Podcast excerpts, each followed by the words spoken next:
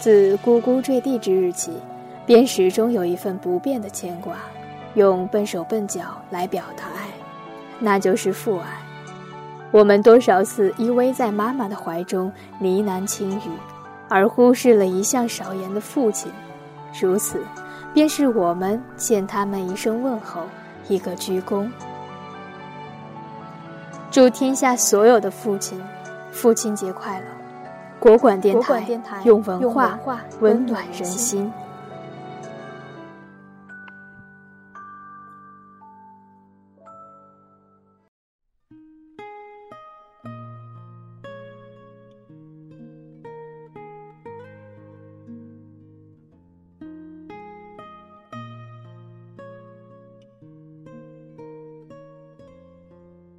藏在被子里的爱，来自于网络。他是一个不幸的孩子，一出生就被亲生父母丢到了乡下的桥头边。他被一个四十多岁的男人捡回家。男人因为娶不起媳妇儿，是村里的老光棍儿。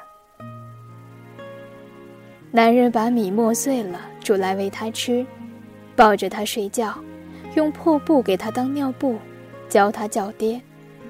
当他第一次奶声奶气的叫爹时，男人高兴的一下子将他举过头顶，恨不得向全村的人炫耀，自己有女儿了。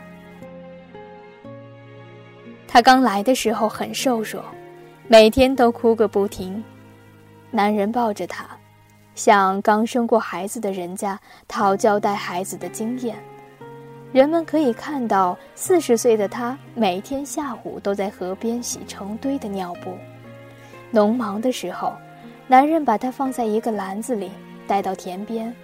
男人收割，他就坐在篮子里玩，有时吃泥土，有时拽青草，小脸和小手都是黑的。男人不时回过头来看看他，嘿嘿的笑。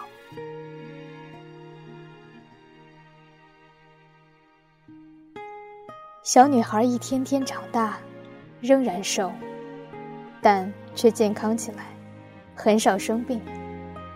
男人不识字儿，给她取名丫丫。丫丫五岁的时候，男人自己动手改了自己好点的衣服给她穿，一边穿一边乐呵呵地说：“姑娘家大了，整天光着腚多不像话。”丫丫七岁的时候，同龄的孩子都开始念书了。男人看在眼里，记在心里。他开始帮人做更多的活计，把微薄的酬劳一点点攒起来。一年后，他把丫丫送进了小学。为了存下更多钱，他开始跟着年轻的男人一起上山砍柴、烧炭。看着他背着是自己体重两倍的大树往山下走，乡亲们都说：“女孩子家，认不认字儿没什么两样，你何必这么拼命？山崖陡峭，稍不留神就可能摔个残疾。”但他没有一天落下功。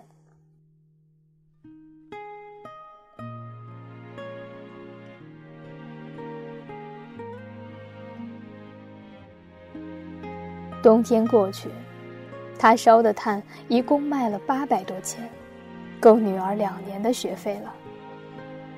他觉得有了女儿后，日子忽然的就有了追求，有了计划了。他计划着把女儿送进镇上的中学，自己也扬眉吐气一番。丫丫的成绩果然很好，语文和数学每次都是双百分。班主任说：“这闺女的名字不像个名字，你爸姓王，就叫王水仙吧。”为了给她挣够上初中的钱，男人还是在砍柴的时候摔了一跤，被村民们抬到卫生所。医生说：“还好，没有骨折。”于是让他到镇里去看病，他坚决不肯。在家里躺了三个多月，路是能走了，就是有些跛。三个月里，水仙放了学，会回家给父亲做饭吃，劈柴、洗衣服，样样是把好手。那时，他才十一岁，艰辛的生活和贫寒的家境，令他过早的成熟起来。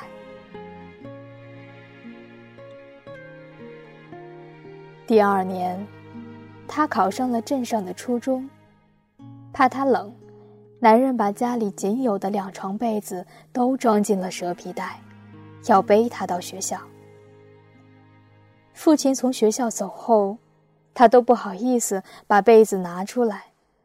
同寝室的女孩，被子要么是缎面的，要么和崭新的床单是一个花色，只有他，被子上尽是破洞，里子发黄，面上是大红大绿。他心里难受，既担心父亲从此以后要在家里受冻，又宁愿自己冻死，也不想拿出这两床奇丑的被子。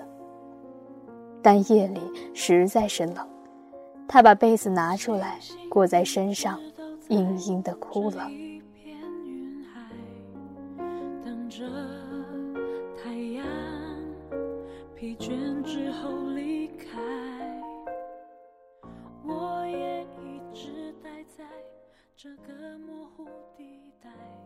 在班里，她是一个永远贴着墙根走的女孩，但是她一直是第一名，所以没有人欺负她。没有人知道，她渴望的其实并不是老师念分数时同学们的惊呼，而是一床漂亮的、没有异味的被子。初二的一天，父亲忽然找到学校来。他身后跟了一对激动的夫妻，那个女人说：“一见到他，我就觉得是。”两人把他的脸摸了又摸，他看着局促不安的父亲，忽然明白了。父亲过来整了整他的衣服，悲伤地说：“不是爹不要你，这是你的亲生父母，他们家条件好，你跟他们走。”以后还可以上大学。他茫然的看着这一切。那对夫妇要给他父亲两万块钱，但被他拒绝了。他甚至还没有来得及回一趟村里，就被新爸爸妈妈带走了。他从来没有见过如此富丽堂皇的家。他有一个自己的房间。一张自己的床，床上是花色相同的床单和被套。他咬了咬自己的手指，并不是在做梦啊。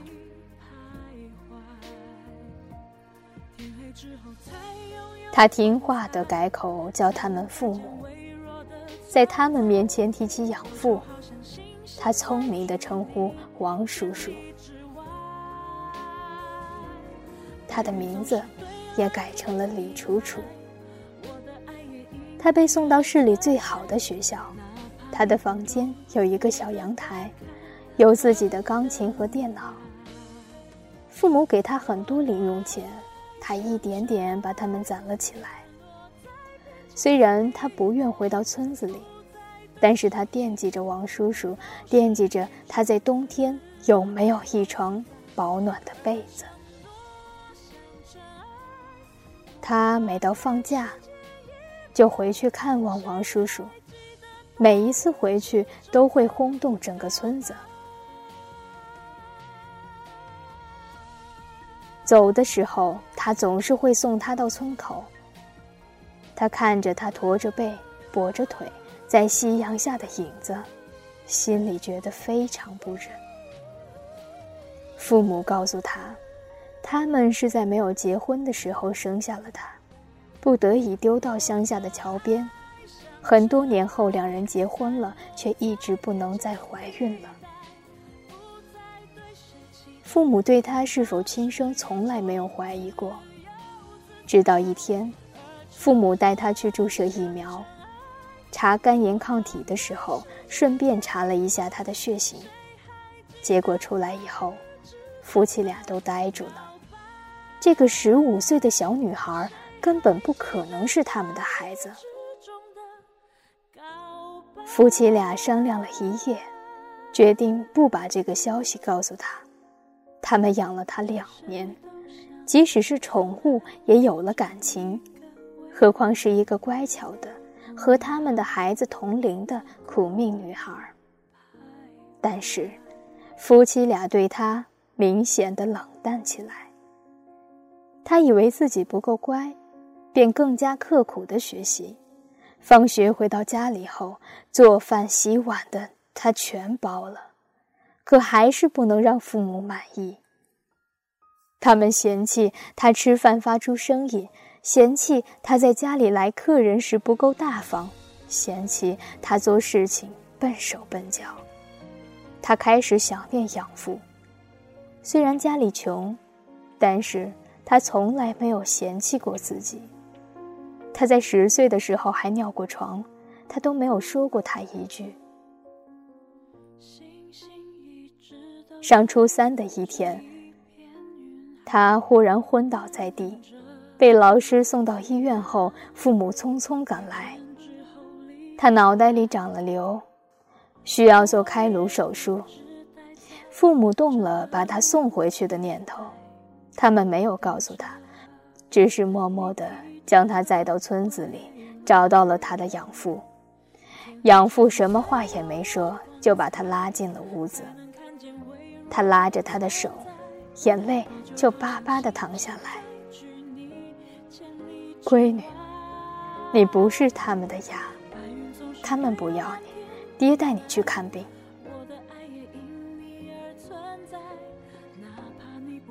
得知水仙得了大病，被送回了村子。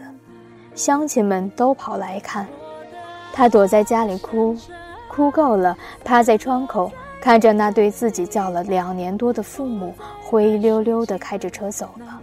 他知道，他们再也不会回来了。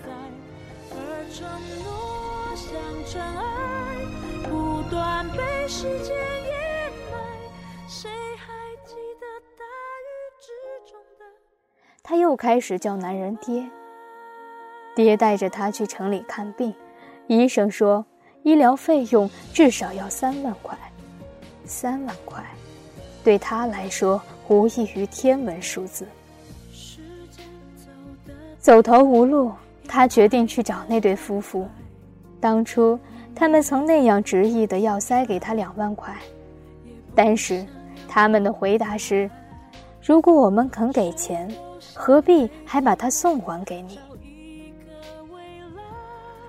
他不肯妥协，日夜坐在那对夫妇门前，对过往的每一个人讲述水仙的命运。他知道，也许这样做有些下作，但是为了救女儿的命，他没有别的办法了。夫妇俩不胜其烦，终于抛下两万块钱给他，加上他的积蓄和乡亲们的帮助，也勉强支付了医药费。由于是良性肿瘤，手术做得很成功。他接女儿回去的时候，村子里放起了鞭炮。大家看着这对父女蹒跚地走进家门，不知道是谁先抹起的眼泪，整个村子唏嘘声一片。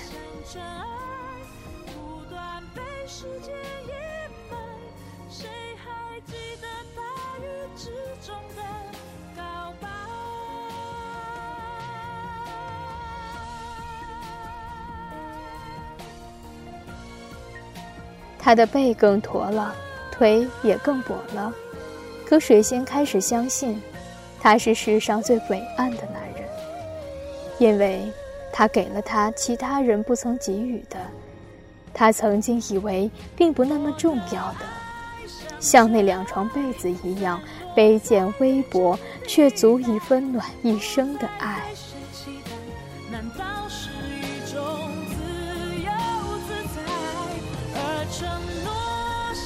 真爱不断被时间掩埋。谁还记得大雨之中的告白？谁还记得大雨之中的告白？